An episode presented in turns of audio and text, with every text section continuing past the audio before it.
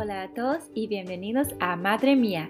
Este podcast te va a ayudar a aprender español a un nivel superior al escuchar a las personas hablar en español. Yo soy Alessandra, de los Estados Unidos, y en los próximos episodios estaré acompañada por mi abuela y mi mamá, que son de Colombia. A veces tendremos invitados en el podcast. Vamos a hablar sobre temas interesantes como eventos actuales, la música, las series e historias divertidas. Todos los episodios van a ser en español, pero como yo no soy hispanohablante nativa como mi abuela y mi mamá, a veces ellas van a corregirme y eso puede ayudarte a aprender errores comunes también. Visita nuestra página web que está en la descripción del podcast para ver las traducciones y las transcripciones. Si quieres aprender español y mejorar tus habilidades conversacionales en el idioma como yo, escucha y disfruta. Hola a todos, bienvenidos a otro episodio de Madre Mía. Yo soy Alessandra. Hola, soy Verónica. Hoy tenemos una invitada muy especial. Es la otra media hermana de Verónica, María Fernanda. Hola, ¿cómo estás? Hola Vero, hola, Alessandra, ¿cómo están? Hola Mafer, ¿cómo estás? Muy bien, muy bien, feliz de estar aquí con ustedes hoy. Sí, estoy muy contenta que estés aquí. Yo también. Bueno, cuéntanos un poquito de ti, de dónde eres, dónde vives, etcétera. Bueno, yo soy de Barranquilla, Colombia. Eh, vivo en Panamá desde hace mm, como cuatro años, cuatro años y poquito. Eh, porque me casé con un panameño y me vine a vivir acá. Y antes de eso eh, estuve viviendo en Bogotá, Colombia también, en Nueva York por muchos años y en Miami también viví también por un par de años cuando estaba yendo a la universidad. Así que nada, me encanta mudarme y vivir en diferentes partes del mundo, pero ya estoy en Panamá y aquí me quedo muy feliz. Sí, ya, ya estás situada. Sí, totalmente. Y fuimos a la ciudad de Panamá en el último año, ¿no? Para la Navidad. En diciembre del 2019 vinieron. Sí. Ya hace más de un año. Ya hace más de un año, justo, justo antes de la pandemia. Sí, mm. exacto, lo pasamos increíble, delicioso. Me encantó la ciudad, especialmente el casco viejo, ¿no? Es divino. Que es la parte de la ciudad antigua. Exacto, sí, para los que conocen Cartagena, como ustedes, eh, se parece un poco como a la ciudad antigua de Cartagena, a la ciudad vieja de Cartagena. Es un poco más pequeño, pero es más o menos la misma idea, donde, donde empezó Panamá y de ahí fue creciendo hacia afuera. Pero sí, aquí le llaman el casco antiguo. Sí, y Ariane y yo salimos con ustedes, las tías y los tíos chéveres o cool. los jóvenes unas, sí, para unas copas. Y eso fue para el cumpleaños de, de, su, ¿de su qué? De la prima, de la prima de Ernesto, la prima Mónica. Ah. Eh, era su cumpleaños y fuimos a, a tomarnos unos drinks, unas copas, eh, y después fuimos como bar hopping por diferentes eh, bares del, del, casco antiguo. sí, fue una noche divertida, la pasamos bien. Sí, yo no, yo no me acuerdo por qué yo y Mitch no fuimos invitados. Porque ustedes no son, qué pena decírtelo, Vero, pero ustedes no son, no son de la generación de Alessandra y de, y de mí. Ustedes son una generación mayor. De Gen Pero tampoco son de la misma generación. Claro que sí. Somos más cerca yo soy más cerca a la generación de, de, Ariana y de Alessandra que a la tuya. Ah, no, no, no creo. es, yo creo que es el mismo, ah, la misma diferencia. Estoy justo en el medio, sí. sí. tú me llevas a mí exactamente lo que yo le llevo a, Alessandra, a Ariana. Exacto, exacto. Sí. sí, también teníamos nuestras caras pintadas allí en la pizzería y en otro bar todo lo que quería era que el DJ tocara mi canción y finalmente tocó Indeciso por Rake y estaba muy contenta bailando y cantando ¿Después de Muy- cuántas copas fue eso? No sé, pero Pero yo no me acuerdo cuál es esa canción. ¿Cómo es esa canción? Cántala. No, Ay, ve, un pedacito. pero sí, y al final terminamos en un bar gay, ¿recuerdas? No, ¿cuál? No sé, no sé, pero fue el último bar y fue un accidente, creo, pero fue muy divertido. No Tú me acuerdo cuál fue. No, no, no me acuerdo. No lo conoce. Sí, sí, Sí, debe saber cuál es. sí, lo pasamos muy bien. Ah, Muy bien, sí. Pero ¿cómo es el estilo de vida en la ciudad de Panamá en general? Bueno, se parece mucho a Barranquilla, que es de donde yo soy, de donde Vero también, eh, que es como una ciudad pequeña que tiene todas las comodidades. En verdad, es, hay, hay buenísimos restaurantes, hay moles súper bonitos con todas las tiendas. La verdad es que a mí me encanta vivir acá porque el clima es bueno, mucha gente no se lo soporta porque es como el de Barranquilla o el de Cartagena o el de Miami en verano, que es súper húmedo y, muy, muy caliente casi todo el año. Y luego como, eh, como desde diciembre hasta febrero, la humedad se va, el calor sigue, pero también hay un viento delicioso. Entonces, eso es lo que ellos llaman aquí en Panamá el verano, que dura como unos tres o cuatro meses. Eh, y el resto del tiempo es invierno, que es húmedo y llueve bastante eh, y es bien caliente, pero a mí me encanta el clima de Panamá porque me acuerda mucho al clima de Barranquilla. A mí no me gusta el frío para nada. Sí, a mí me Así gusta que- vivir en un sitio así con clima así cal- caliente todo el año. Exacto, es delicioso. Y, y bueno, como te decía, tiene todas las comodidades de una ciudad grande, pero en una ciudad pequeña, o sea, tiene restaurantes espectaculares, tiene eh, los shopping centers, tiene muchas cosas para hacer súper divertidas, puede uno salir a caminar, hacer ejercicio. Así que a mí me encanta vivir aquí en Panamá. Me recuerda mucho a vivir en Barranquilla y, y no sé, es como, pero es una ciudad capital, entonces siempre tiene como un poquito más. Pero bueno, ese es más o menos como lo que, lo que es vivir en, en Panamá. Chévere, chévere. ¿Cómo te comparas vivir en Nueva York y Miami? y- Bueno, Nueva York es espectacular. O sea, Nueva York es, o sea, ahí uno no se puede aburrir. Hay demasiadas cosas para hacer, demasiada cultura.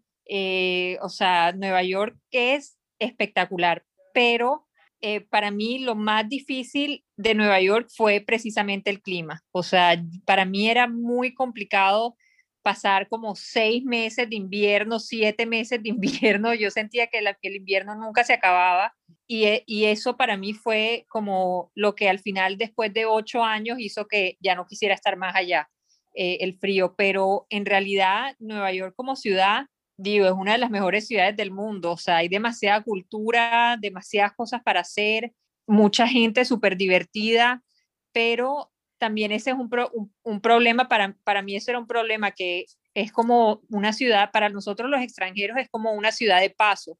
Entonces yo hacía un grupo de amigos y a los dos años ya la gente se iba o a los tres años la gente se iba, entonces es como que tienes que volver a conocer gente nueva, o sea, es muy poca gente la que se queda permanentemente allí a vivir. Y de casi todos mis amigos y mis amigas que vivían en Nueva York, eh, lo más que duraba era como dos o tres años. Entonces, yo que viví por ocho años allá, eh, era más complicado como que eh, hacer nuevos amigos y, y eso. Pero también otra cosa que me encantaba de Nueva York es que ahí vive Hernando Antonio, nuestro hermano, con su esposa Stacy y Antonio, mi sobrino, que cuando yo llegué a vivir allá tenía, yo creo que no tenía ni un año, o tendría un año, ¿cierto? No, no tenía un año. Y era una de las cosas que hacía que yo no me, no me fuera de Nueva York. Yo quería esperar a que él estuviera lo suficientemente grande que, se, que siempre se acordara de mí.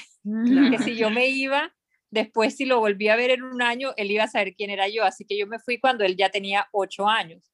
Y, y, también lo otro chévere era que ustedes estaban súper cerquita en, en, New Jersey, entonces nos podíamos ver mucho más seguido, pasábamos Thanksgiving juntos, eh, venían a la ciudad, nosotros íbamos a donde ustedes para Pascua y todo eso, así que también ustedes estaban chiquitas y, y, fueron creciendo cuando me fui, ya eran o sea, teenagers, ya a punto de graduarse del, del, del, colegio y todo eso, así que eso me encantaba de vivir allá, que era como tener tanta familia cerca, eso fue de lo, de lo más chévere de vivir en New York por tantos años. Sí, sí, eso es importante, es chévere tener así familia cerca. Sí, el único cosa fue o es el clima. Sí. La única cosa. Sí. La única cosa, sí. Que el clima del invierno es muy feo. Oh, y especialmente porque tú vivías en Miami antes de ir a vivir en Nueva York. Si era, si era al revés, tal vez no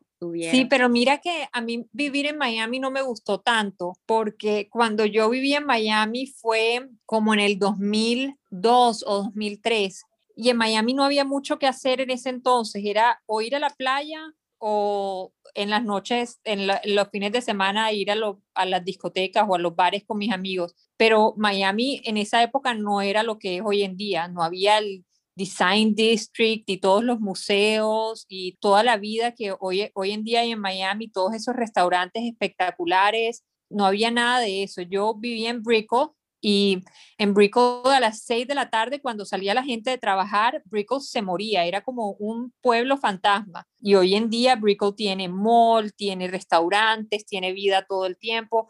Entonces, para mí vivir en Miami no fue así como que una super experiencia. Fui a la universidad allá, tenía muchos amigos y bueno, el clima delicioso, obviamente, eh, ir a la playa, súper rico, pero aparte de eso, eh, viví, viví tres años y la verdad es que en cuanto tuve la oportunidad de mudarme para Nueva York, empaqué las maletas y me fui corriendo. Eh, y ahora me gusta ir de vacaciones, pero no es una ciudad que, que, extrañe para, para nada para vivir. Pero con todo y que, bueno, que ha cambiado muchísimo y, Miami hoy en día es otra cosa totalmente diferente. Ya han pasado casi 20 años desde que yo vivía allá. Así que tú lo vas a disfrutar muchísimo.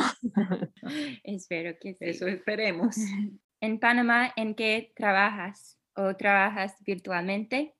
Sí, bueno, trabajo, yo empecé, yo llegué a vivir a Panamá en el finales del 2016 y duré casi un año mientras que sacaba mi residencia, mi permiso de trabajo y al año conseguí un trabajo en L'Oreal, que es una empresa grande de cosméticos y de belleza y siempre fue trabajando desde casa. Fue a finales del 2017 que empecé a trabajar con ellos y siempre fue trabajando desde casa porque trabajo con una oficina que queda en Miami. Entonces viajaba muchísimo, muchísimo por todo Sudamérica y Centroamérica, pero cuando estaba en Panamá estaba trabajando siempre desde casa. Así que cuando llegó la pandemia en, el 2020, para mí no cambió tanto la vida en el sentido de trabajar del lugar de donde estaba trabajando. Lo único es que obviamente se cancelaron los viajes. Entonces, lo que yo hago para ellos es, soy como ejecutiva de cuentas de diferentes eh, tiendas duty free por todas las Américas que tengo que visitar para, para asegurarme que todo esté bien eh, y, y, trabajo con diferentes marcas. L'Oreal es dueño de muchísimas marcas de,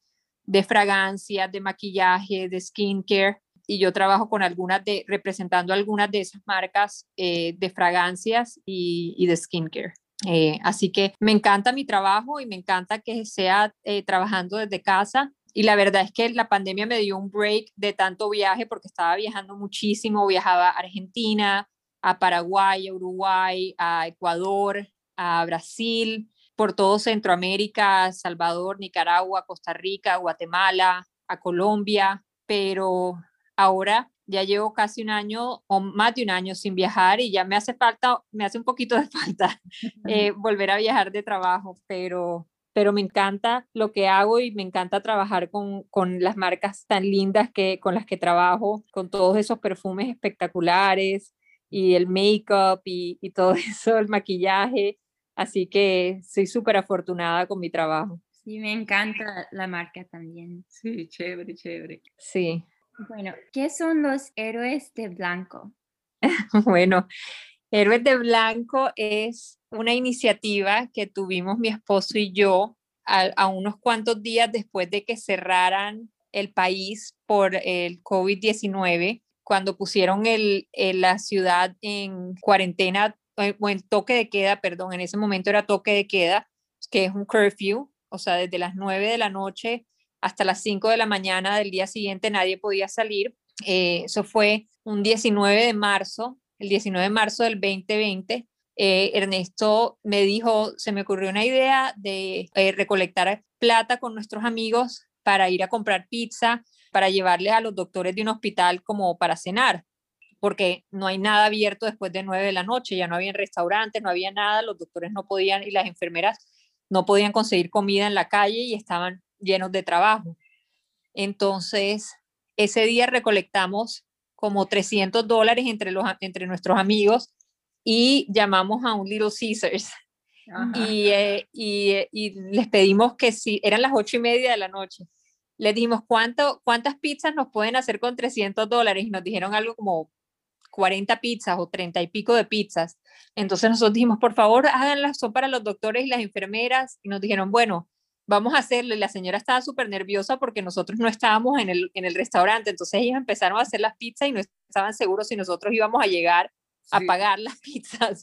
Entonces llegamos corriendo y a las 9 menos 5 nos entregaron las pizzas ya iba a empezar el toque de queda, salimos corriendo con como 40 pizzas y 8, 2 litros de soda en el carro a un hospital grande, a la caja del Seguro Social, por urgencias, y les entregamos al doctor de turno esta cantidad de pizzas. Y al día siguiente nuestros amigos nos dijeron, ¿por qué no lo volvemos a hacer y le llevamos pizza a otro hospital?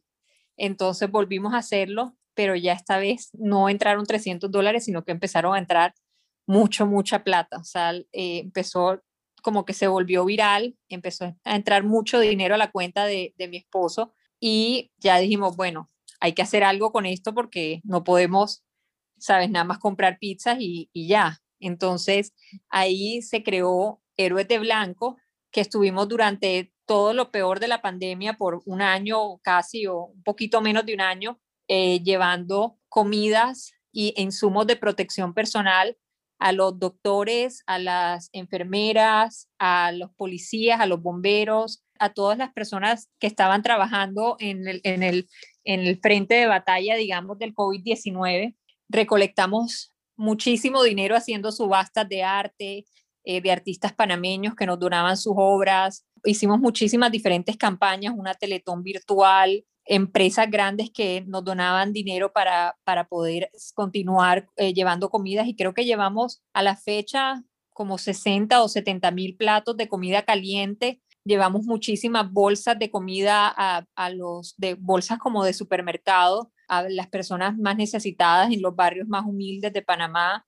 Eh, llevamos más de un millón de insumos médicos eh, a los doctores y los enfermeros en diferentes hospitales del país y yo creo que recolectamos casi entre, entre donaciones de dinero y de insumos y de comida como casi un millón de dólares durante un año, que bueno, fue súper, hizo un impacto grandísimo en, en todo la, el tema de, de, la pandemia porque ayudó a muchísima gente a, a, salir adelante y a que los doctores se mantuvieran protegidos y los enfermeros. Así que fue una, una linda labor y un trabajo que nos mantuvo bastante ocupados durante lo peor de la pandemia, donde todo el mundo estaba aburrido de estar encerrados en la casa viendo Netflix y nosotros estábamos todo el día trabajando, llevando más de mil platos de comida al día a diferentes lugares. Así que bueno, fue, fue súper gratificante y, y además eso ha llevado a que Ernesto, mi esposo, ahora haga parte de diferentes iniciativas muy, muy grandes aquí en el país para la prevención y la ayuda del COVID y también diferentes, diferentes fundaciones que, que están trabajando en pro del país. Entonces, a, raíz de, de nuestra participación y de nuestra iniciativa de Héroes de Blanco, como que se nos han abierto muchas puertas para continuar trabajando en, pro de Panamá y eso ha sido súper, súper bonito. No, qué labor tan, tan, tan increíble, tan bella. O sea, estoy estoy súper orgullosa de ustedes Ay, gracias, pero. No, no me, imagino, me imagino la sensación que deben ser o debían sentir cada vez que entregaban esas comidas sabiendo que están ayudando a esta gente.